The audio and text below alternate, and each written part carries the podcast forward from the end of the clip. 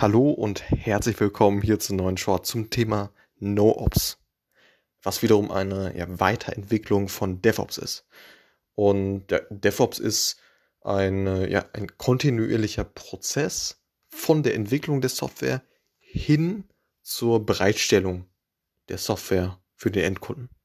So dass der Endkunde letztendlich diese Software zur Verfügung hat, muss diese Software natürlich auf, auf den Servern ja, mh, letztendlich aufbereitet werden und äh, zur Verfügung gestellt werden. So. Und genau, das ist eben DevOps, ja, dieser, dieser kontinuierliche Prozess von der Entwicklung hin zum, zur Bereitstellung. So. Und NoOps hingegen ist eine Weiterentwicklung, was ich, äh, was ich eingangs erwähnt habe.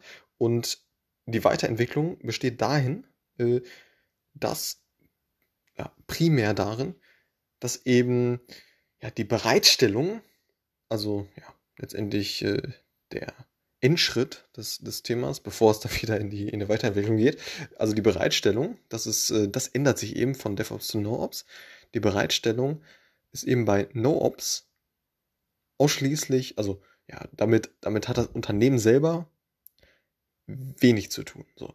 Und es wird sozusagen outgesourced auf die Pass oder IaaS-System, also in die äh, Plattform as a Service oder Infrastructure as a Service oder und so äh, Unternehmen wie AWS, äh, Azure, GCP und so weiter. So und das ist eben ein, äh, also das No-Ops-Prinzip und äh, ja, eben diese Weiterentwicklung äh, von DevOps ist eben ein äh, ja, möglichst automatisierter Prozess und ähm, wo man eben ja diesen Operations, heißt es, so heißt ja auch der Name No Operations, dass man eben mit diesem Operations-Thema das Ganze outgesourced hat zu Unternehmen, die sich ja ausschließlich um äh, dieses Thema oder über dieses äh, oder auf dieses Thema fokussiert haben, die halt ja dieses Operations-Thema als ihr Geschäftsmodell haben, ne? wie, wie AWS, GCP und Azure und so.